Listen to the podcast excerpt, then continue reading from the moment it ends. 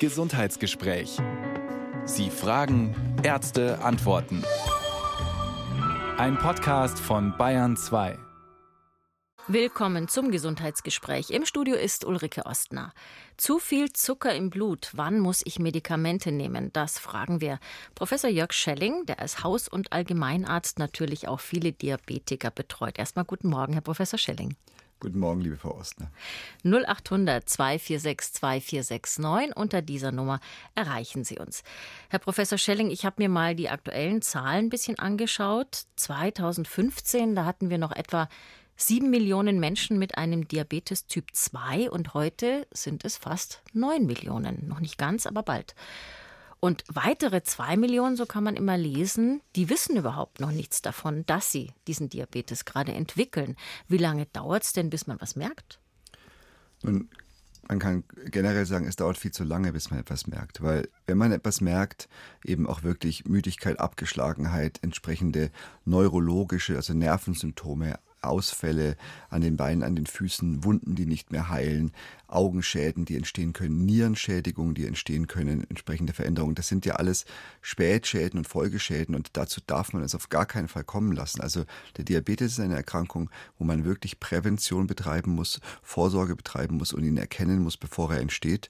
Und dazu gehört auch offen und ehrlich in den Spiegel zu schauen und zu sehen, ob man nicht doch das eine oder andere Risiko mit sich trägt. Das heißt, das sieht man im Spiegel, ob man ein Risiko mit sich trägt.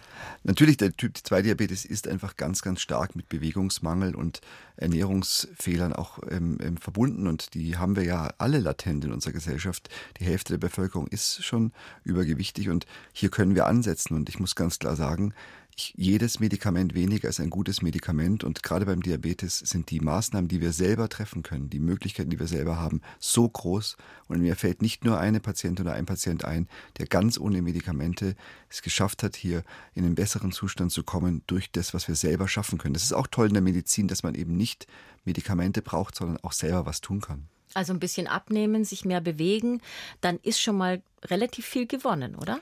Ganz, ganz viel. Und vor allem einfach bei der Ernährung darauf achten, dass wir nicht so viel vorgefertigte Nahrungen essen, die hoch äh, raffiniert prozessiert sind und wirklich die kurzkettigen Zucker, die sind ja überall versteckt. Das wissen wir alle ganz genau.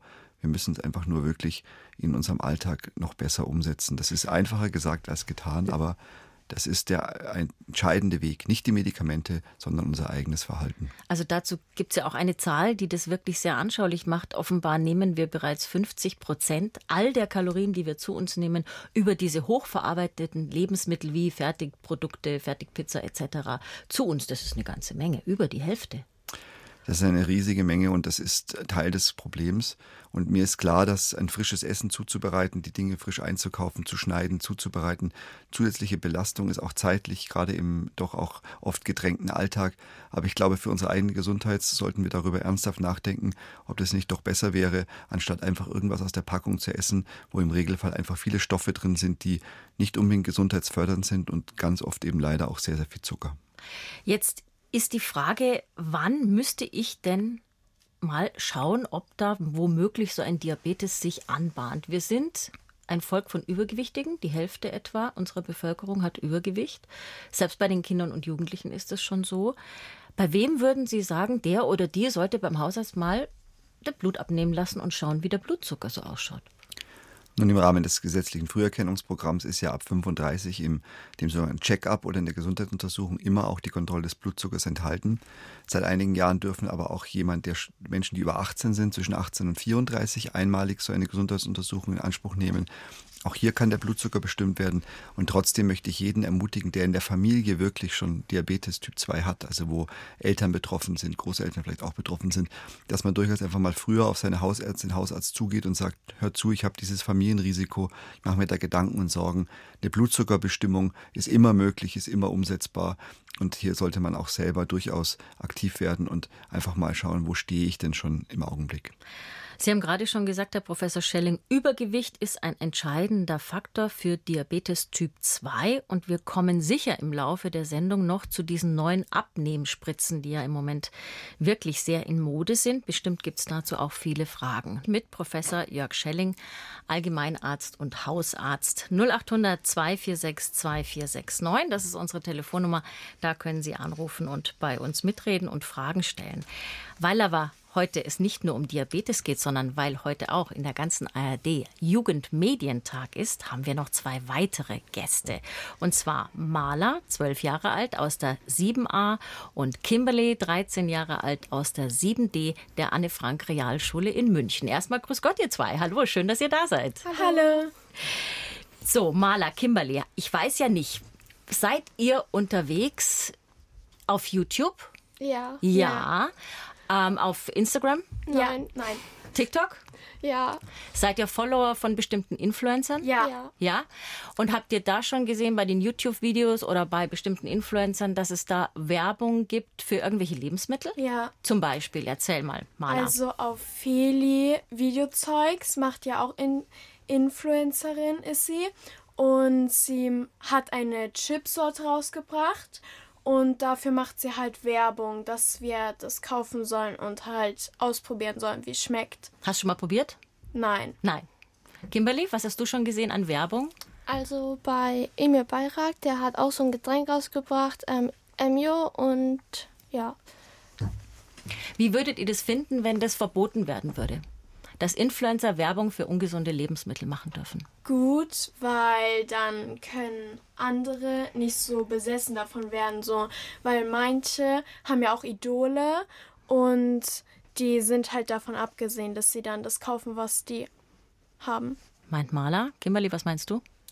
Ja, also es ist wahrscheinlich besser, weil wenn es weniger solche Süßkram gibt, ähm, ja, ist halt besser, glaube ich, einfach für alle Menschen. Das wäre mal eine interessante Frage. Das sagt man euch ja immer.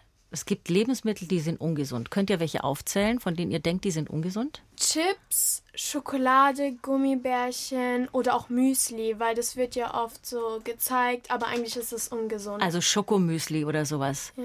Und Honigpops und solche Sachen. Kimberly, weißt du noch mehr ungesunde Lebensmittel? Nee, nicht wirklich. Könntet ihr sagen, warum die ungesund sind? Weil da viel Zucker enthalten ist und das Zucker ist halt sehr ungesund.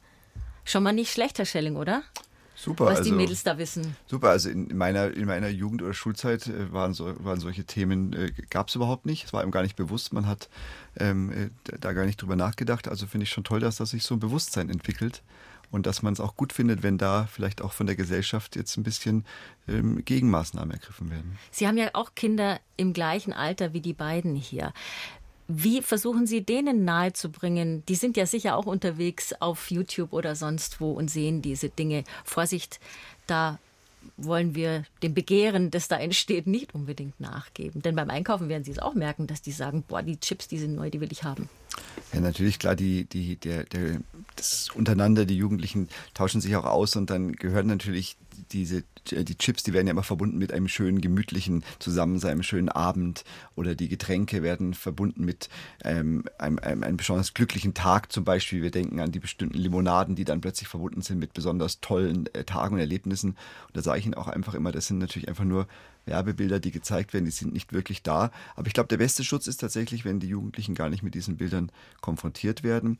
Wenn sie es eben dann nicht sehen, dann denken sie da vielleicht auch nicht dran und dann hat vielleicht auch die Familie und die Ernährung, die man da versucht zu etablieren, mehr Chancen und Möglichkeiten, als wenn immer diese immer, immer mit diesen Bildern konkurrieren muss. Die sind natürlich auch sehr mächtig. Maler und Kimberly, jetzt darf ich verraten, ihr seid beide echt schlank und ich glaube, ihr habt nicht so ein großes Risiko an Diabetes zu erkranken, zumindest im Moment nicht. Aber habt ihr selber das Gefühl, es gibt Lebensmittel, oh, die sind für mich eine große Verlockung und ich weiß, es ist nicht gesund? Ja. Ja? Maler. Und zwar zum Beispiel bei Chips ist es ja oft so, dass ich so will, ja, die sind lecker und die möchte ich gerne essen. Oder auch bei Gummibärchen habe ich ja auch eine Lieblingssorte und dann sage ich manchmal so, ja, die nehme ich und die möchte ich gerne essen. Und manchmal kann man da nicht mehr aufhören. Das ist ja bei Gummibärchen und Chips, finde ich, ganz gefährlich, dass man gleich die ganze Packung leer ist. Ja? Kimberly, hast du was, wo du denkst, das ist meine Schwäche? Ja, bei Schokolade, weil Ja, und Gummibärchen auch, weil ich habe so Lieblingssorten von Schokolade. Zum Beispiel esse ich am liebsten Zartbitter und bei Gummibärchen auch so bestimmte und ja. Wenn schon Schokolade, Herr Schelling, dann lieber Zartbitter und dunkle Schokolade als Vollmilch? Ja, natürlich, das wissen wir alle, aber es ist natürlich auch eine Geschmacksfrage. Ich weiß, dass es viele Menschen gibt, die gerne Zartbitter essen, aber das gilt natürlich leider nicht für jeden. Also äh, bevor man dann ähm, äh, sich zwingt, immer was zu essen, was einem nicht schmeckt, ist auch nicht sinnvoll. Also natürlich ist klar, Vollmilchschokolade ist äh, problematischer, Zartbitter ist sicherlich besser, aber ein gewisser Spielraum sollte da schon noch für jeden möglich sein. Es macht die, die Dosis macht das Gift und letztendlich eine ganze Tafel Vollmilchschokolade ist nicht ideal, aber mal ein, zwei Stückchen an einem besonderen Moment ist auch etwas, was wir nicht lebenslang jedem verbieten können und dürfen und sollen. Und auch gar nicht wollen. Außerdem nach der ganzen Tafel ist einem eh schlecht. 0800 246 2469. Die Frau Grünwald ist in der Leitung. Guten Morgen, Frau Grünwald. Guten Morgen. Bitte also ich wollte erst mal sagen, Vorsicht, ich war auch ein ganz schlankes Mädel, Teenager. Also das ist keine Garantie, dass man später nicht doch dicker wird. Und ich war jetzt neulich beim Hausarzt und ich habe einen Langzeitzucker, HbA1c von 5,82.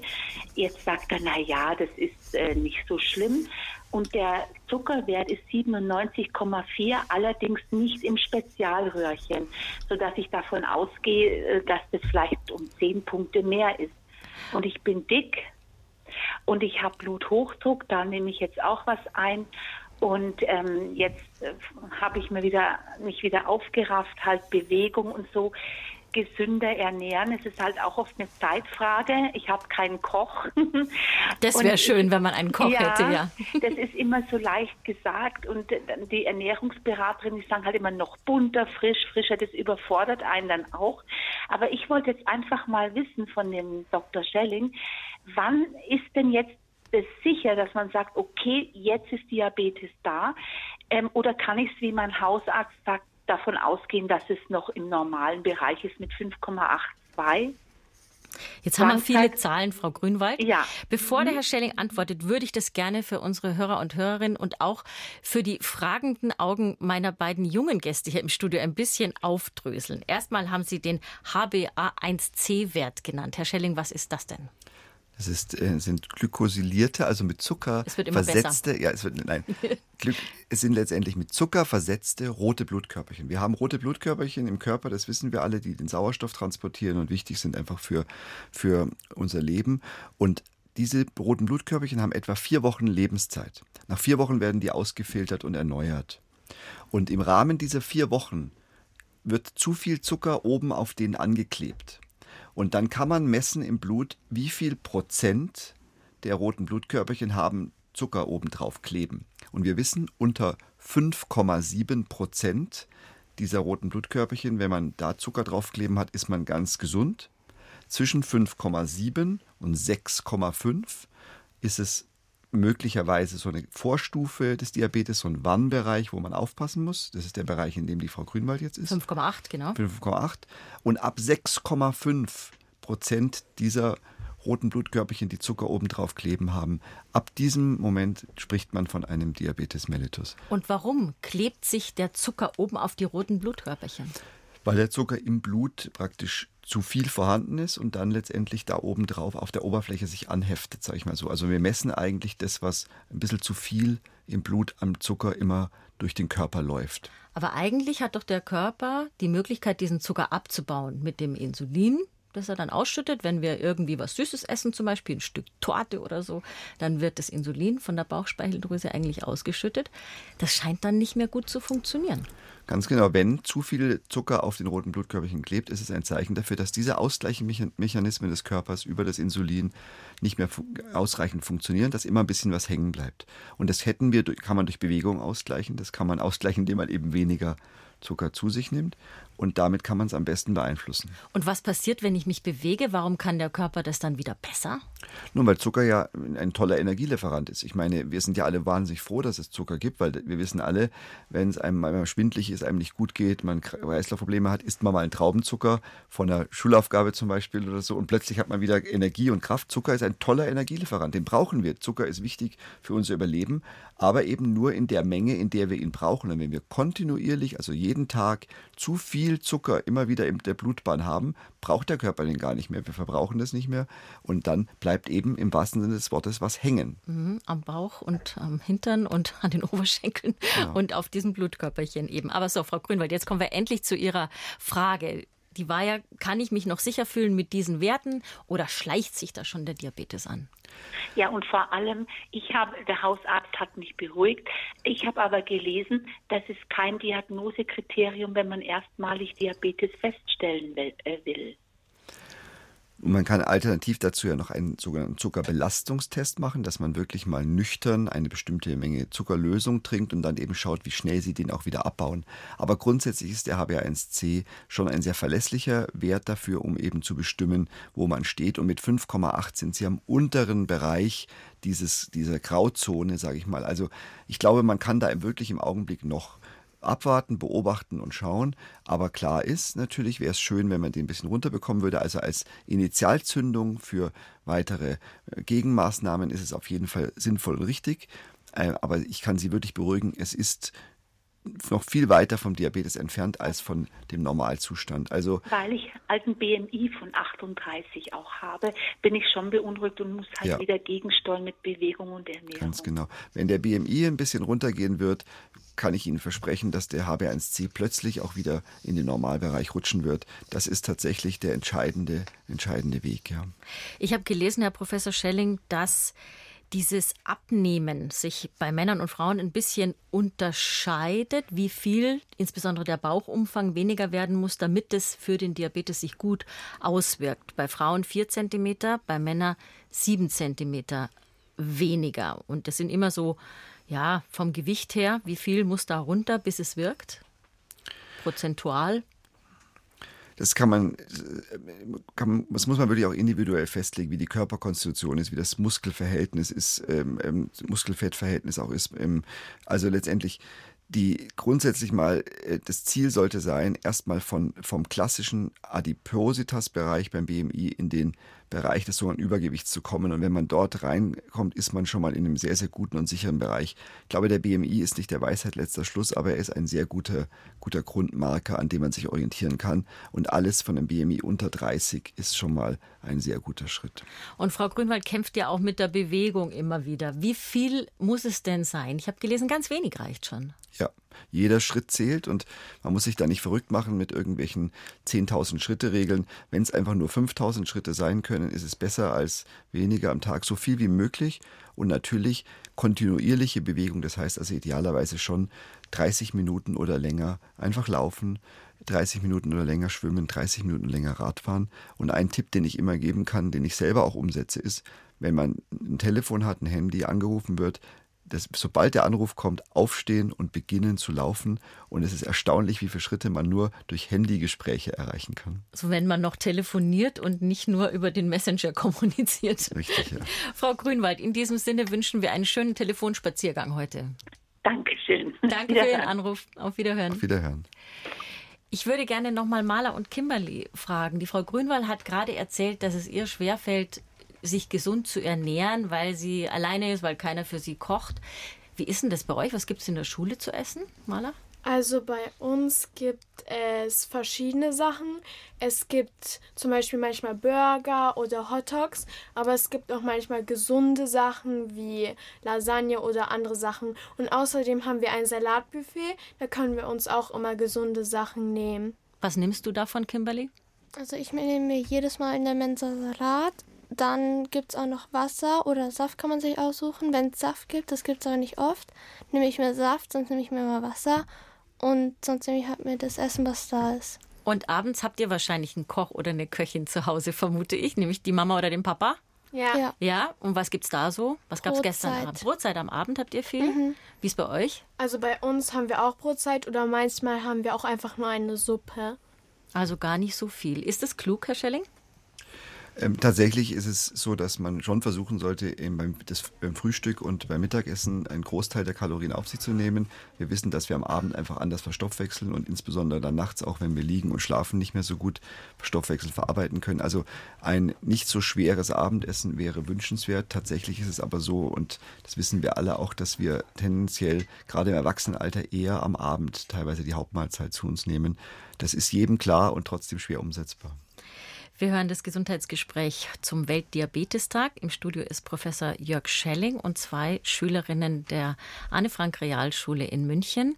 Und sie sind nicht alleine hier. Sie haben nämlich ihre Klassenkameradinnen mitgebracht, die sich bei uns in der Regie befinden. Und wir haben vorher ausgemacht, wenn da draußen Schülerinnen sind, die etwas nicht verstehen, dann können sie den beiden Mädchen hier die Fragen reinreichen und die geben sie dann an uns weiter. Und ich glaube, Maler, ihr habt gerade eine Frage reinbekommen. Ja. Ja, und zwar gibt es auch gesunden Zucker. Soll ich auch den Namen vorlesen? Darfst du gerne, wenn du möchtest. Von Emina, 13 Jahre. Okay, gibt es auch gesunden Zucker, Herr Schelling? Nun, grundsätzlich ist Zucker ja gesund. Wir brauchen ihn zum Überleben und es ist ganz wichtig, dass wir auch genügend Zucker zu uns nehmen, um einfach unseren Energiebedarf zu decken. Aber wir wissen eben, dass generell es Zucker gibt, die sehr, sehr schnell verarbeitet werden, auch schnell abgebaut werden, aber dann eben auch leider eben im, im Blut diese Veränderungen verursachen können und auch, auch den, die Schäden verursachen können. Und es gibt andere Zucker, die langsamer abgebaut werden, also über die wir den ganzen Tag zugreifen können. Wo sind die denn drin? Und die sind eben klassischerweise eben in diese langkettigen Kohlenhydrate sind zum eben in, in den Produkten, die wir auch gut kennen, die sind in Vollkornbroten, die sind in, in auch durchaus in Hafergerichten, wenn die nicht zu stark gezuckert sind, in Müsli, in Porridge äh, entsprechend drin. Die sind natürlich drin in, im, im Reis, vor allem auch im, im äh, Naturreis und in anderen Dingen. Aber klar, auch in, auch in entsprechenden Nudeln, die vielleicht nicht äh, so hoch raffiniert sind. Das wissen wir alle, diese langkettigen Kohlenhydrate, die sind tendenziell manchmal äh, die, die nicht gleich spontan so dem typischen Geschmack entsprechen. Da muss man sich auch ein bisschen umstellen dran gewöhnen. Aber natürlich wissen wir alle, langkettige Kohlenhydrate sind die äh, bessere Wahl und kurzkettige Kohlenhydrate, die schnell verbrannt werden, verbrannt werden können, das Problem, wie sie halt einfach in Joghurts, in Limonaden oder in Süßigkeiten sind. Hättet ihr das jetzt, Maler Kimberly, so definiert? Zucker ist etwas, was sich in Nudeln befindet oder in Haferflocken? Nein. Nein. Das ist, glaube ich, ganz wichtig zu sagen. Zucker ist nicht das weiße Pulver, das wir alle kennen, sondern es sind Kohlehydrate. Und die sind eben in ganz vielen Lebensmitteln drin, im Brot, in den Nudeln, im Reis und so weiter, in den Haferflocken. Habt ihr noch eine Frage, Kimberly? Ja, und zwar, in welchem Lebensmittel versteckt sich Zucker, der die Bauchspeiseldrüse Bauchspeise Bauchspeicheldrüse? Ja, Schwieriges belastet. Wort. Also das sind wahrscheinlich wieder diese hochraffinierten Zucker, das weiße Pulver, was wir kennen. Ganz genau. Und vor allem die Gefahr sind ja auch die, diese versteckten Zucker. Und ich denke da zum Beispiel an so Dinge, die erstmal spontan so ganz toll und gesund exotisch wirken. So ein Mango-Lassi.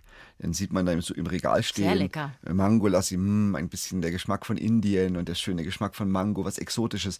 Und wenn man da mal drauf schaut, wie viel Zucker da zusätzlich beigegeben ist, das ist, äh, da muss man, sollte man genau hinschauen, auch ganz viele Joghurts, auch diese Fruchtjoghurts, die ja suggerieren, dass man mit einer Frucht was Gesundes, was Frisches zu sich nimmt, sind ganz oft letztendlich auf Joghurtbasis dann äh, mit Zuckerlösung versetzte ähm, Gerichte. Also diese versteckten Zucker, die sind, sind auf jeden Fall da. Und deswegen ist so eine Kennzeichnung ja auch nicht schlecht von den Lebensmitteln, dass man ein bisschen sieht, da ist vielleicht doch mehr drin, als es der Außen der Anschein hat, weil wir natürlich Früchte oder äh, exotische Dinge, Getränke, Smoothies mit was Positivem verknüpfen. Auch gerade Smoothies muss man sehr, sehr aufpassen. Auch die sind teilweise, deckt so eine Flasche Smoothie fast den täglichen Kalorienbedarf eines Menschen, äh, wenn da sehr, sehr viel Zucker drin ist. 0800 246 2469. Der Herr Geiger ist am Telefon. Grüß Gott, Herr Geiger. Ja, grüß Gott. Grüß Gott, bitteschön. Ja, ich habe die Frage, ich habe das immer gehört, mit Kohl, also vor allen Dingen Brokkoli, äh, und Blaukraut und das und das soll die, das soll helfen. Jetzt ist meine Frage, äh, die haben aber empfohlen, das roh zu essen, aber jeder, der backt das roh nicht. Und den Brokkoli, den kannst du eh nicht roh essen. Nein. Also grundsätzlich mal sind, ist Brokkoli, Gemüse, auch, auch Blumenkohl natürlich, der ja mit im weitesten dazugehört, absolut gesund unter verschiedenen Aspekten, ähm, auch, auch fürs Immunsystem ja auch gut. Aber natürlich fast alle Kohlgerichte, das ist ja über Jahrhunderte hinweg, hat sich das ja als ein Grundnahrungsmittel auch in Mitteleuropa und in Deutschland etabliert. Zu Recht. Also ist alles wunderbar. Nur das ständig roh zu essen macht keinen Sinn und ist auch nicht notwendig. Und wenn Sie den Kohl schonend ähm, einkochen und oder als, als äh, Kraut dann essen, Rotkohl essen, ist es auch völlig in Ordnung.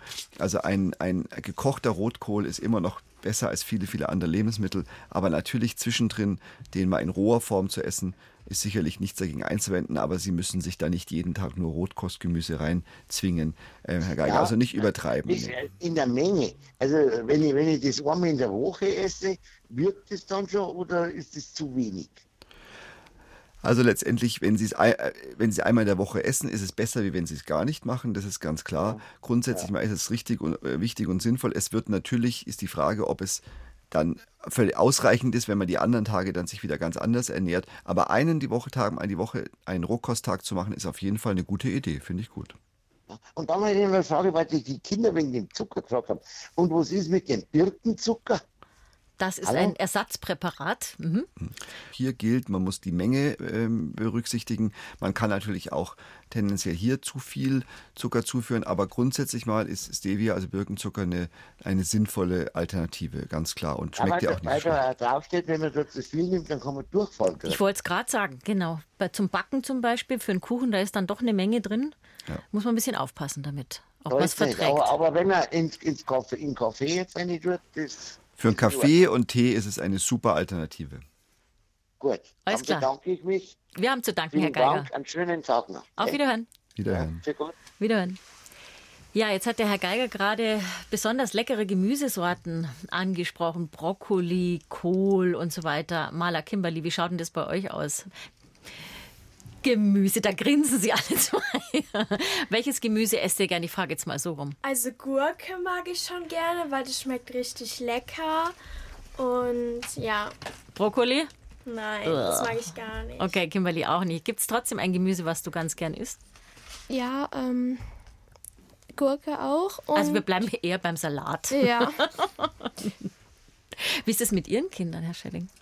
Also ich musste jetzt gerade schmunzeln, weil ähm, unsere älteste Tochter ist auch wirklich ein riesiger Gurkenfan. Also die Gurke scheint äh, sich äh, da insgesamt gut durchzusetzen. Aber die lieben auch Paprika morgens, wenn man in die Brotzeitbox einfach mal eine schöne Paprika aufschneidet, ist, ist ja immer eine tolle Sache. Und es gibt tatsächlich auch ähm, äh, Teile meiner Kinder, die unglaublich gerne Karotten essen. Also auch die Aber sind auch ja lieber roh wahrscheinlich als gekocht immer roh, lieber roh als gekocht. Auch interessant. Genau. Aber die Brokkoli-Cremesuppe, ähm, muss ich hier mal ein bisschen Werbung machen, ist äh, auch, äh, ähm, hat sich auch schon ganz gut äh, etabliert inzwischen. Eine bewährte Methode, was man nicht sieht, was es vorher mal war, das geht immer leichter. Genau. Und die Sahne hat ja dann auch äh, seinen geschmacklichen Aspekt, der unter gesundheitlichen Aspekt vielleicht nicht wieder ideal ist, aber ich glaube, eine gesunde Mischung aus Geschmacksträger und Gemüse ist ja durchaus auch legitim.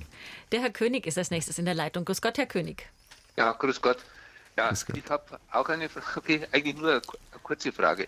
Äh, ich lasse seit, ich glaube 1988 jedes Jahr meine Blutwerte bestimmen und mein Hausarzt, der vertritt also die Meinung, dass man immer den nüchternen Zucker bestimmen soll im Blut. Und jetzt habe ich die Frage, ob wir dadurch nicht das verfälschen.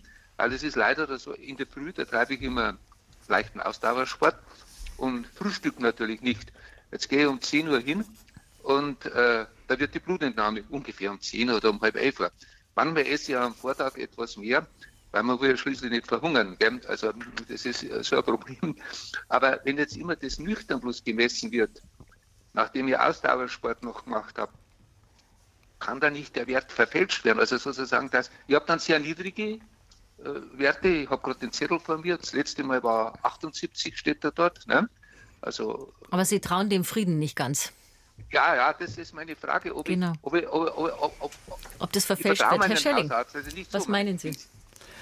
Also natürlich haben Sie, wenn Sie Sport treiben, noch über einen gewissen Zeitraum so eine Art Nachhang. Das heißt also, dass da noch weiter der Körper nachverbrennt und es verstoffwechselt verarbeitet. Aber ich sage mal, spätestens eine Stunde nach dem Sport sollte dieser Prozess auch wieder ausgeglichen und abgeschlossen sein. Also Sie sollten jetzt nicht vom Laufen direkt in die Praxis joggen und gerade noch nachbrennen und nachschwitzen. Dann werden Sie sicherlich möglicherweise noch ein bisschen so ein 10 bis 20 Minuten Verzögerungssenkung ähm, ähm, haben. Aber wenn der Abstand eine Stunde oder länger ist, sollte das schon wieder normal sein und andersrum, aber ich meine, ihre Bewegung, ihr Ausdauersport senkt vielleicht grundsätzlich auch ihren Blutzucker. Insofern ist es gar kein Effekt, der nur was an dem Morgen mit der Blutabnahme zu tun hat, sondern vielleicht grundsätzlich ja einen positiven Aspekt hat. Wenn man auf Nummer sicher gehen will, und Sie würde ich sagen, das beschäftigt mich Tag und Nacht, da denke ich immer drüber nach. Man kann ja mal so einen Zuckerbelastungstest machen, so ein OGTT, wo Sie eine feste Menge Zuckerlösung trinken und dann misst man nach ein oder zwei Stunden, wo Sie stehen. Und da sieht man dann schon nochmal sehr, sehr gut, wie der Spiegel hochgeht, aber dann auch wieder runtergeht. Das wäre jetzt nochmal was, was, was man vielleicht einmalig sicherheitshalber machen kann, sollte auch kein Problem sein medizinisch. Aber grundsätzlich mal, wenn Sie vom Ausdauersport dazwischen eine Stunde Puffer haben bis zur Blutabnahme, sind Sie im sicheren Bereich. Und nüchtern auch. Nüchtern bin ich dann auch an dem Immer nüchtern. Der Blutzucker sollte immer nüchtern bestimmt werden, so. weil einfach der Unterschied dann, wenn wir Nahrung aufnehmen, durch die Verdauung, durch die Aufnahme vom Zucker, wie der verarbeitet wird, wo er in den Körper hinkommt, so unterschiedlich von Mensch zu Mensch ist, dass man das außer unter festen Bedingungen mit dieser Lösung und festen Zeiträumen nicht einfach zufällig machen sollte. Also der Nüchternzucker ist schon sehr, sehr gut. Man kann auch den Zucker jederzeit mal bestimmen und dann gibt es natürlich Grenzwerte, wenn er dann sehr, sehr hoch ist, wo man Verdacht auf Diabetes hat. Aber das ist nicht der Regelfall, wenn Sie es im Rahmen der Vorsorge machen, immer nüchtern. Aber, aber doch eine Frage dazu. Ich habe dann einmal zufälligerweise war ich einmal nachmittags dort und da habe ich gerade gut Brotzeit gemacht gehabt. Mhm. Das war so zwei Stunden vorher. Und da habe ich dann so 110 gehabt nach meiner Erinnerung. Also nach zwei Stunden. Also das dürfte dann aber dann auch nur im Normalbereich liegen. Nicht? Nach zwei Stunden 110 im Spontanzucker ist im Normalbereich, ja. ja Gut, dann Herr weiß König, ich Bescheid. Danke. Vielen Dank für die Auskunft. Danke, Sehr auf gerne. Wiederhören. Herr Schelling, da passt vielleicht ganz gut die Frage von der Frau Angermeier, die uns gemailt hat. Warum steigt der Blutzucker immer nachts? Nun, er, er steigt nicht äh, immer nachts, er steigt natürlich abhängig davon, wie unsere Nahrungsaufnahme ist und wie der, unser Körper damit umgeht. Aber natürlich ist insgesamt nachts äh, die Insulinausschüttung auch geringer und dadurch kann er über Nacht auch ansteigen, der Blutzuckerwert. Entscheidend ist aber letztendlich dann auch, wie man am Tag wieder morgens früh rauskommt und wie es immer die Nacht ist. Also deswegen werden ja die Verzögerungsinsuline, die man spritzt, zum Beispiel wenn man Diabetes hat, auch abends gespritzt, dass sie dann über Nacht auch entsprechend auch schon die Wirkung entfalten können. Sagen wir so, der Zucker hat eine Tagesrhythmik und ist abhängig davon, aber das ist bis zu einem gewissen Grad normal und kommt durch verschiedene Hormone, die wir nachts ausschütten, wird es auch mit beeinflusst. Aber das ist grundsätzlich nichts, was, was äh, besorgniserregend ist, außer eben man hat einen Diabetes und sieht eben, dass die Werte nachts deutlich zu hoch sind. Dann muss man einfach bei der Therapie nachjustieren. Diabetes, wann muss ich Medikamente nehmen? Unser Thema heute im Gesundheitsgespräch hier auf Bayern 2 und zu Gast ist Professor Jörg Schelling. Sie können anrufen unter 0800 246 2469 und wir haben auch noch Schülerinnen der Anne Frank Realschule heute zu Gast zum Jugendmedientag der ARD und bei Maler und Kimberly sind glaube ich auch wieder Fragen eingegangen. Wer möchte zuerst? Kimberly diesmal? Ja, und zwar sind Essenspausen von fünf Stunden notwendig, um die Bauchspeicheldrüse wenig zu belasten. Mhm.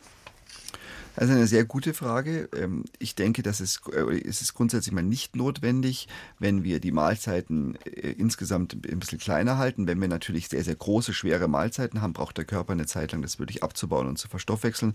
Wenn wir aber zwischen Mahlzeiten, also zum Beispiel eben mal einen Apfel am Vormittag oder eine kleine Brotzeit oder am Nachmittag mal eine kleine Brotzeit einbauen, dann müssen die Abstände auch nicht fünf Stunden oder mehr sein. Letztendlich, wenn man es auf drei Mahlzeiten am Tag verteilt, sollte man natürlich versuchen, relativ regelmäßige Abstände dazwischen zu haben, dass der Körper auch einfach Zeit hat, es zu verarbeiten und zu verstoffwechseln. Vielleicht eine Nachfrage. Kindern geben wir ja doch häufiger was zu essen. Die kriegen erst ein Frühstück und dann im Kindergarten schon gibt es vormittags was und mittags was und nachmittags was und abends was. Brauchen Kinder öfter was zu essen? Ja, Kinder brauchen tatsächlich öfter was zu essen, weil sie einfach A, natürlich noch im Wachstum sind, dadurch anderen Bedarf teilweise haben an Energie und außerdem einfach, weil, weil, weil, weil sie sich oftmals noch mehr bewegen, aktiv sind und das Risiko für ein Kind dann auch teilweise vielleicht nicht in einen spürbaren, schweren Unterzucker zu kommen, aber es einfach zu merken von der Leistungsfähigkeit her, von von der Belastbarkeit her ist schon da. Also letztendlich, Kinder sollten tatsächlich, wenn sie Hunger verspüren, dann auch wirklich was essen. Und dann haben wir noch von Maler eine Frage, beziehungsweise eingegangen bei Maler eine Frage. Also, dieser Zettel ist von Nika, zwölf Jahre alt. Welches Lebensmittel schadet am meisten dem Körper? Huh, schwierig. Das ist eine schwierige Frage, weil da fallen einem natürlich schon äh, viele mögliche Mach mal ein Ranking. Machen die Big ein, Five. Die Big Five. Also ich glaube tatsächlich, dass ähm, wirklich leider ähm, äh, Chips, also letztendlich äh, alle frittierten, hochkalorischen Ernährungsmittel dauerhaft natürlich nicht ideal sind. Weil da haben wir alles drin. Da haben wir Fett, ja. Salz, und der Zucker, die Kohlenhydrate. Und die Kohlenhydrate mit drin. Ja, das ist natürlich eine, eine, Kombination, die wirklich dann bestimmten Momenten vorbehalten sein sollte. Ganz sicherlich sind es auch die ähm, nicht kalorienreduzierten oder nicht mit entsprechenden Zuckerersatzstoffen wie Stevia oder äh, Süßungsstoffen versehenen Limonaden. Das ist ein riesiges Problem. Ähm, ganz sicherlich also immer noch ähm, die klassischen äh, Produkte, die man da so kennt. Also die, die Limonaden würde ich auf jeden Fall ganz, ganz vorne mit hinstellen. Ich glaube tatsächlich auch, dass eben in diesen versteckten Nahrungsmitteln, die man, die als gesund angenommen werden, wie Fruchtquarks, Fruchtjoghurts, vorhin genannte Lassi, also diese, diese versteckten Produkte, wo man dann viel zu sich nimmt, im Gefühl, man tut sich was Gutes, vielleicht auch dem Darm was Gutes über den Joghurt. Ähm, da ist, glaube ich, das ist auf jeden Fall was, was meiner inneren Liste steht. Ja, und dann natürlich klassischerweise leider auch ähm, Süßigkeiten, die halt so Schokoladen, Karamell, Keks-Kombinationen enthalten. Da ist natürlich auch alles drin, was in größeren Mengen nicht gut ist. Aber um es ganz klar zu sagen, ähm, in, in Maßen und zum richtigen Zeitpunkt als Belohnung seltener mal ist es auch völlig in Ordnung und auch für Kinder völlig in Ordnung. Die dürfen auch mal, gerade wenn sie müde und abgeschlagen sind, dürfen sich mal eine Süßigkeit gönnen. Wir wollen ja jetzt nicht das alles komplett verbannen, aber die Frage ist eben mit der Menge und wenn für so ein Kind Süßigkeiten regelmäßig zum Alltag gehören oder sogar schon, was ich eine Katastrophe finde, in die Brotzeitbox raffinierte, fertig verpackte Schokoriegel gesteckt werden, das dann ist es ein häufig, Dass, dass Jugendliche zum Beispiel, wenn die Schule aus ist, anstelle des Mittagessens eine Tüte Chips und ein Cola ja. in der Hand haben, sich beim Supermarkt holen. Seht ihr das auch, Maler, Kimberly? Ja. Ja, auch schon probiert? Nein. oh, ihr seid aber toll. okay. 0800 246 2469. Ich würde als nächstes Frau Maike zu uns holen. Grüß Gott. Ja. Frau Maike, bitteschön. Hallo, ja. guten Tag. Ähm, und zwar geht es darum, ich habe verschiedenste Stoffwechselprobleme. Ich kann äh, sehr viele Dinge nicht mehr verdauen, kein tierisches Eiweiß und ähm, alle möglichen, auch Zuckersachen schaden mir sehr. Ähm, ich habe, also um es jetzt abzukürzen, ich habe den Verdacht, ähm, dass es durch, nee, nochmal, ich fange hier an zu stottern. Und zwar ist es so, ich habe Augenprobleme. Ja. Ähm, ich habe sehr extrem trockene Augen bekommen, ähm, so dass ich nachts aufwache und mir also da irgendwie zweimal äh, Augentropfen reinmachen muss und ähm, über Tag dann auch ab und zu nochmal. Und meine Augen können nicht mehr richtig scharf stellen. Das ist auch ganz extrem. Ähm, Gerade in der letzten Zeit ist es nochmal extremer geworden. Und da wollte ich wissen, ob das irgendwie auch mit dem Stoffwechsel beziehungsweise eben auch mit äh, Diabetes zu tun haben kann. Ähm, ja, weil man das ja auch hört. Ein starker Diabetes kann das Augenlicht beeinträchtigen, Herr Schelling. Also könnte genau. das in irgendeiner Weise zusammenhängen, was die Frau Maike da beobachtet? Also grundsätzlich kann es zusammenhängen. Es gibt natürlich viele andere mögliche Ursachen, die das begründen können. Es gibt ja auch durchaus Autoimmunprozesse, die die Augen trocken machen können, rheumatische Erkrankungen, grundsätzliche Probleme mit der Tränendrüse oder der entsprechenden Produktion von, von, ähm, von, von, von Körperflüssigkeit dann auch. Aber ganz klar, es ist grundsätzlich denkbar und die Veränderungen des Diabetes zeigen sich ja im Augenhintergrund. Das heißt also ähm, in der Nähe dort, wo der Sehnerv in den Augapfel eintritt. Und da kann ja der Augenarzt ganz gezielt mal hinschauen, indem er mal ins Auge, äh, ins Auge spiegelt und reinsieht, ob eben diese kleinen Zuckerverästelungen, Verklebungen schon im Augenhintergrund sichtbar sind. Das kann man heutzutage äh, gut auflösen und, und mit, mit, mit hochauflösender Optik auch darstellen. Also mein Vorschlag wäre, wenn Sie sich da Sorgen machen, mal ganz gezielt auf den Augenarzt zugehen, sagen, ich habe die und die Sehstörung, Augenprobleme und wäre es nicht möglich, dass Sie auch mal in den Augenhintergrund schauen oder den Hausarzt auf die Überweisung schreiben lassen, dass man das mal gezielt nachschaut, weil dann weiß man es wirklich sicher, ob die Veränderungen auch zuckerbedingt sein können. Die spielen sich dann eben am Augenhintergrund ab. Mhm, mhm. Und dieses, dass, dass das Auge sich nicht mehr so äh, scharf stellt, äh, also dass das so extrem ist, also dass die Beweglichkeit im Auge auch abnimmt, ähm, also so extrem. Also das ist in dem Fall wahrscheinlich keine Folge des Zuckers direkt. Da müssten schon entsprechend wirklich langfristige Schäden an der Muskulatur, an den Nerven da sein. Das glaube ich jetzt spontan nicht. Weil das, das schon seit, seit zwei Jahren besteht und es wird halt immer, immer, immer stärker jetzt. Und damit waren Sie auch schon beim Augenarzt? Damit war ich, ja. Ich war von einem, ja, einem halben, dreiviertel Jahr bei einem Augenarzt. Allerdings, weil ich gesagt habe, ich habe solche Sehprobleme. Ich habe dann auch so wie so eine Art leichten Grauschleier davor und ich hatte auch Augenblitze, so ein paar. Und bei Augenblitzen wusste ich, da muss man sofort hin. Da kriegte ich einen Nottermin, der allerdings sehr kurz gehalten war. Und ähm, auf diese Trockenheit und das andere wurde gar nicht eingegangen. Die sagten nur, sie haben keinen grauen Star. Ja, und aber Frau Maike, da müssen Sie bestimmt noch dranbleiben, oder Herr Schelling? Sie sollte einfach noch mal zum Augenarzt gehen und ja, das anschauen unbedingt. lassen. Und vielleicht auch beim Hautarzt mal schauen, gibt es doch Hinweise auf einen Entzündungsprozess in Richtung einer rheumatischen Erkrankung, mal Blut abnehmen, Entzündungswerte bestimmen und dann vielleicht auch noch mal gezielt auch in diese Richtung denken. Aber ich glaube, es braucht auch noch mal eine zweite Konsultation. Ja. Frau Maike, lassen Sie nicht locker. Ja? Nein. Wir wünschen Ihnen alles Gute für Sie. 0800 246 2469, unsere Telefonnummer im Gesundheitsgespräch. Bevor wir die nächste Anruferin reinholen, Herr Schelling, würde ich doch einen kleinen Schlenker gerne noch machen zu dieser neuen Abnehmspritze. Ich habe eigentlich erwartet, dass viele Leute anrufen und fragen, aber es ist gar nicht der Fall. Was halten Sie von diesem doch relativ neuen Medikament? Nun, also erstmal freut es mich grundsätzlich schon, dass es die Möglichkeit gibt, bei Menschen, die jahrelang zum Beispiel mit Diabetes zu kämpfen haben und parallel Übergewicht und da wenig Möglichkeiten bis jetzt gesehen haben, es einfach nicht geschafft haben, weil dieses Medikament schon einerseits den Zucker senkt, andererseits aber eben ja auch direkt in unserem äh, in unseren äh, Hungerbedarf oder in unser Ernährungszentrum eingreift und hier einen Einfluss schafft. Und ich fallen äh, Patientinnen ein, die wirklich jetzt damit auch sehr, sehr stark abgenommen haben, wo der Zucker praktisch im Labor verschwunden ist, der HbA1c normal geworden ist. Und muss man diese Spritze, Spritze dann dauerhaft bekommen? Genau, das Problem ist eben, es gibt verschiedene Probleme. Erstens einmal erleben wir im Augenblick, dass Menschen, die nur in Anführungsstrichen ein bisschen Gewichtsprobleme haben, wir jetzt hier nicht immer Elon Musk und Kim Kardashian da rauszerren, aber die haben sich ja da auch exponiert, ähm, dass die es im Endeffekt benutzen, um kleine Gewichtsprobleme zu korrigieren mit einer Spritze. Als Lifestyle-Medikament. Als Lifestyle-Medikament. Das Medikament ist dann lange Zeit auch Diabetikern dadurch, sage ich mal, vorenthalten worden. Da gab es Lieferprobleme, was finde ich nicht gut ist.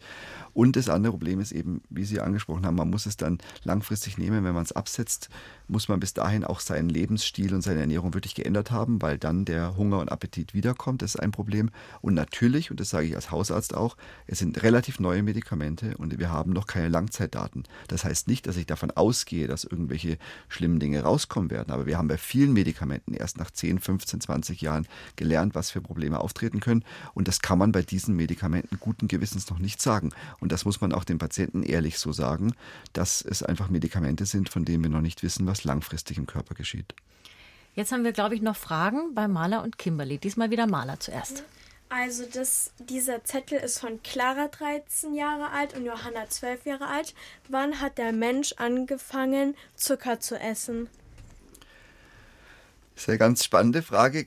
Es war natürlich keiner von uns dabei, aber ganz sicherlich hat der Mensch vom Anfang an, vom ersten Tag an Zucker gegessen, indem er zum Beispiel Beeren gesammelt hat, die irgendwo äh, gewachsen sind. In Beeren, in den Früchten sind ja auch sehr viel Zucker enthalten. Das hat er ganz sicherlich gemacht. Und zum Beispiel spätestens, seitdem er dann Ackerbau betrieben hat und auch Körner angebaut hat, wie Weizen, Hafer, die ja auch Kohlenhydrate enthalten, da hat er auch Zucker gegessen. Und äh, spätestens, als irgendwo in Italien der erste Pizzabäcker eine Pizza gemacht hat, da war natürlich der Zucker schon voll da. Aber der Mensch isst Zucker, seitdem er lebt. Der Mensch könnte ohne Zucker nicht überleben. Es ist unser wichtigster Energielieferant für den schnellen Einsatz für unsere tägliche Aktivität. Und wir merken uns nochmal, Zucker ist nicht nur das weiße Pulver eben, sondern es ist überall drin, in Körnern, im Reis. Es ist ja auch ein Korn in all diesen Lebensmitteln, die wir essen. Die Frau Crail ist als nächstes in der Leitung. Grüß Gott. Ja, ich grüße Sie. Äh, das ist toll, dass ich äh, noch was anbringen kann. Erstens ähm, wollte ich sagen, ähm, mein Arzt, ähm, also es wurde bei mir erst ganz spät entdeckt, dass ich so einen etwas doch sehr hohen ha äh, Langzeitzuckerwert habe, weil ich eigentlich sehr schlank bin und äh, ja, hat man so nicht dran gedacht. Ich nehme auch nichts, Zucker, Kaffee, Tee, alles ohne Zucker. Aber ich habe ihn dann von aufgrund der Diät äh, runterbekommen von 6,5 auf jetzt so 5,8. indem ich halt. Herr Schelling hat gerade den Daumen hochgehalten, was Sie nicht sehen können. ja, weil man, man, muss halt, das wollte ich eigentlich vor allem auch anbringen. Ähm, also mein Hausarzt sagt, lang, äh, nur Langzeitzuckerwert ist bei mir wichtig. Ähm, und ich weil es mir eben wichtig war, ich habe eben auch Autoimmunerkrankungen, Augenprobleme und so weiter. Ähm, äh, aber man kann sich mental umpolen. Ich habe früher nie schwarze, dunkle Schokolade gemocht. Und ähm, jetzt mag ich überhaupt keine Vollmilchschokolade mehr. Und ich hätte, habe gedacht, ich könnte nie ohne Weißbrot ähm, ein Sonntagsfrühstück überleben. Äh, und jetzt mache ich nur noch Vollkornsemmeln. Also ähm, ich mache mein eigenes Müsli, weil da eben auch überall so viel Zucker drin ist mit ungefähr acht Zutaten und ähm, äh, man, man kann eben, äh, also wenn man sich umpolt und, und einfach probiert, äh, und es geht nicht von heute auf morgen. Ich habe nicht von heute auf morgen auf einmal dunkle Schokolade gemocht, aber es ist möglich. Das wollte ich eigentlich sagen. Also der Rat für unsere beiden jungen Gäste, Maler und Kimberly, nach sechs, sieben, acht, neun, zehn Mal Brokkoli, Rosenkohl, Blumenkohl probieren, ist er vielleicht nicht mehr so scheußlich. Oh, Sie müssten sehen, Frau Crail, wie die Mädchen das Gesicht verziehen. Nein, ich meine, ja, das muss man, nein. Ich, mir geht es jetzt um die Süßigkeiten direkt. Ja. Ne? Weil, weil ich meine, ich würde mir schon ganz gern mal auf einen Lebkuchen und ich möchte auch nicht auf alles verzichten. Ähm, aber man, man, kann das eben ganz gut monitoren und ähm, und äh, äh, wie schon Professor Schelling sagte, dann muss man es halt in der Brokkoli-Suppe. ja, genau. Äh, ne, man, man, muss einfach ein bisschen äh, Gehirnschmalz anwenden und, ähm, äh, und äh, sich ja überlisten. Sehr gut, überlisten ist gut, oder Herr Schelling? Also Frau Grail, ich bin, ich sitze hier ganz glücklich und, und äh, entspannt in meinem Stuhl, weil Sie haben so schön gesagt und so schön zusammengefasst und ich glaube auch wirklich, wir sollten uns da jeder von uns viel mehr zutrauen, was wir selber schaffen können. Sie haben es Umpolen genannt. Ich glaube, das ist genau der richtige Begriff. Wenn man den Willen hat, kann man da hier sehr, sehr viel schaffen und andere Dinge schmecken auch ganz genauso gut und ein Vollkornbrot schmeckt wunderbar. Es muss nicht immer ein Weißbrot sein und wir alle wissen das und können das und Sie haben das wunderbar beschrieben und ich freue mich sehr, dass Ihnen das gelungen ist. Und ich freue mich über jeden Menschen, den ich in meiner Praxis treffe, dem das auch gelingt und dem ich dann ein Rezept weniger ausstellen muss. Ja, das zeigt einfach auch, dass es geht, dass es nicht immer gleich Medikamente sein müssen, sondern dass wir selber viel Spielraum haben zu handeln. Ja. Frau Crail, Dankeschön. Ja, ich bedanke mich auch. Machen Sie es gut. Tschüss. Danke. Tschüss. Tschüss. So, und ich glaube, wir haben noch mal eine Frage bei Kimberly diesmal. Ja, und zwar kann man wieder gesund werden, wenn man Diabetes Typ 2 hat, ohne Medikamente und ohne Medikamente leben? Ja, das ist eine ganz super Frage. Ähm, das kann man tatsächlich. Also natürlich wird man lebenslang aufpassen müssen. Äh, der Typ 2 Diabetes hat ja oftmals auch eine bisschen eine familiäre Komponente. Also wenn alle in der Familie das schon hatten, ist es manchmal auch schwer, ganz davon wieder loszukommen. Aber ich, mir fallen spontan wirklich mehrere Menschen ein, die ich in der Praxis betreute, betreue, die formal einen Diabetes hatten, die Diagnose hatten. Ich habe den Code in die Akte eingetragen, ich habe das Rezept ausgestellt und dann haben die ein halbes Jahr, ein Jahr lang Veränderungen vorgenommen und sind wirklich wieder gesund werden. Ja, man kann den Typ 2 Diabetes zurückdrängen, eindämmen und im Zweifelsfall auch besiegen, wenn man dann diszipliniert bei der Sache bleibt. Und selbst wenn es nicht ganz gelingt, jedes, jedes Kilo weniger und jeder Punkt weniger Zucker ist auch ein kleiner Sieg für den Körper. Also da kann man ganz klar Hoffnung machen. Es ist eine Krankheit, die wir zurückdrängen können. Wenn man an den Zahlen sieht, wie sie jetzt steigen, man kann das auch wieder zurückdrehen, dieses Rad. Es ist nicht Gott gegeben und unveränderlich, dass wir immer mehr Diabetes Typ 2 Fälle in Deutschland haben. Ich bin hoff zuversichtlich, dass mit einer neuen Generation, da gehört ihr auch dazu, die viel bewusster damit umgehen, die das jetzt schon drüber sprechen, diskutieren, Fragen stellen, dass ihr das vielleicht schafft, ein bisschen das Rad zurückzudrehen. Ich fände es toll. Und ja, und vielleicht auch selber merkt, wenn das eine oder andere Kilo zu viel auf den Rippen ist, und mit zu viel meine ich wirklich zu viel und nicht eine falsche Selbstwahrnehmung, dann kann man in jungen Jahren da wirklich noch was tun und anfangen und ein bisschen joggen gehen oder sonst was machen, was einem Spaß macht. Vielleicht auch ganz kurz noch als letzten Satz, Herr Schelling, das ist der gravierende Unterschied Diabetes Typ 1 und 2, denn 1 ist eben nicht heilbar. Ganz genau, der Typ 1 Diabetes ist eine wahrscheinlich Autoimmunerkrankung oder durch einen Virusinfekt ausgelöste Erkrankung, wo eben die Bauchspeicheldrüse wirklich so geschädigt ist, dass sie einfach das Insulin nicht mehr produzieren kann. Deswegen heißt er eigentlich auch insulinabhängiger Diabetes. Ähm, und hier muss Insulin zugeführt werden, um den Körper zu unterstützen. Diese Menschen sind ganz oft schlank, haben gar keine Gewichtsprobleme, ähm, weil es eben nicht das Problem ist, es ist dieses Organ, was verändert ist. Und das kann man unterstützen und das kann man ausgleichen. Also da ist tatsächlich kein Zusammenhang. Früher hatten den Typ 1 Diabetes nur Kinder und Jugendliche. Der Typ 2 war bei den älteren Menschen. Leider gibt es inzwischen auch schon Typ 2 bei jüngeren Menschen. Und das ist das, was mir eher Sorgen macht. Der Typ 1 Diabetes läuft zum Glück auf einer ganz anderen Schiene. Also da kann man grob sagen, beim Typ 2 hat sich die Zahl der Neuerkrankungen in den letzten 20 Jahren etwa verdreifacht, auch wenn es immer noch nicht viele sind. Das war das Gesundheitsgespräch heute zum Thema Diabetes. Vielen Dank, Professor Jörg Schelling. Schön, dass Sie da waren. Sehr gerne. Vielen und Dank Ihnen. Auch herzlichen Dank an Maler und Kimberlee aus den siebten Klassen, zwei verschiedene seid ihr ja der Anne-Frank-Realschule in München. Schön, dass ihr da wart und auch an die tatkräftige Unterstützung auf der anderen Seite unserer Scheibe hier in der Regie von den anderen Schülerinnen des Anne-Frank-Gymnasiums. Zum Nachhören gibt es unseren Podcast natürlich immer online und nächsten Mittwoch ist dann das Thema Schwaches Herz, was tun mit Marianne Koch und Klaus Schneider.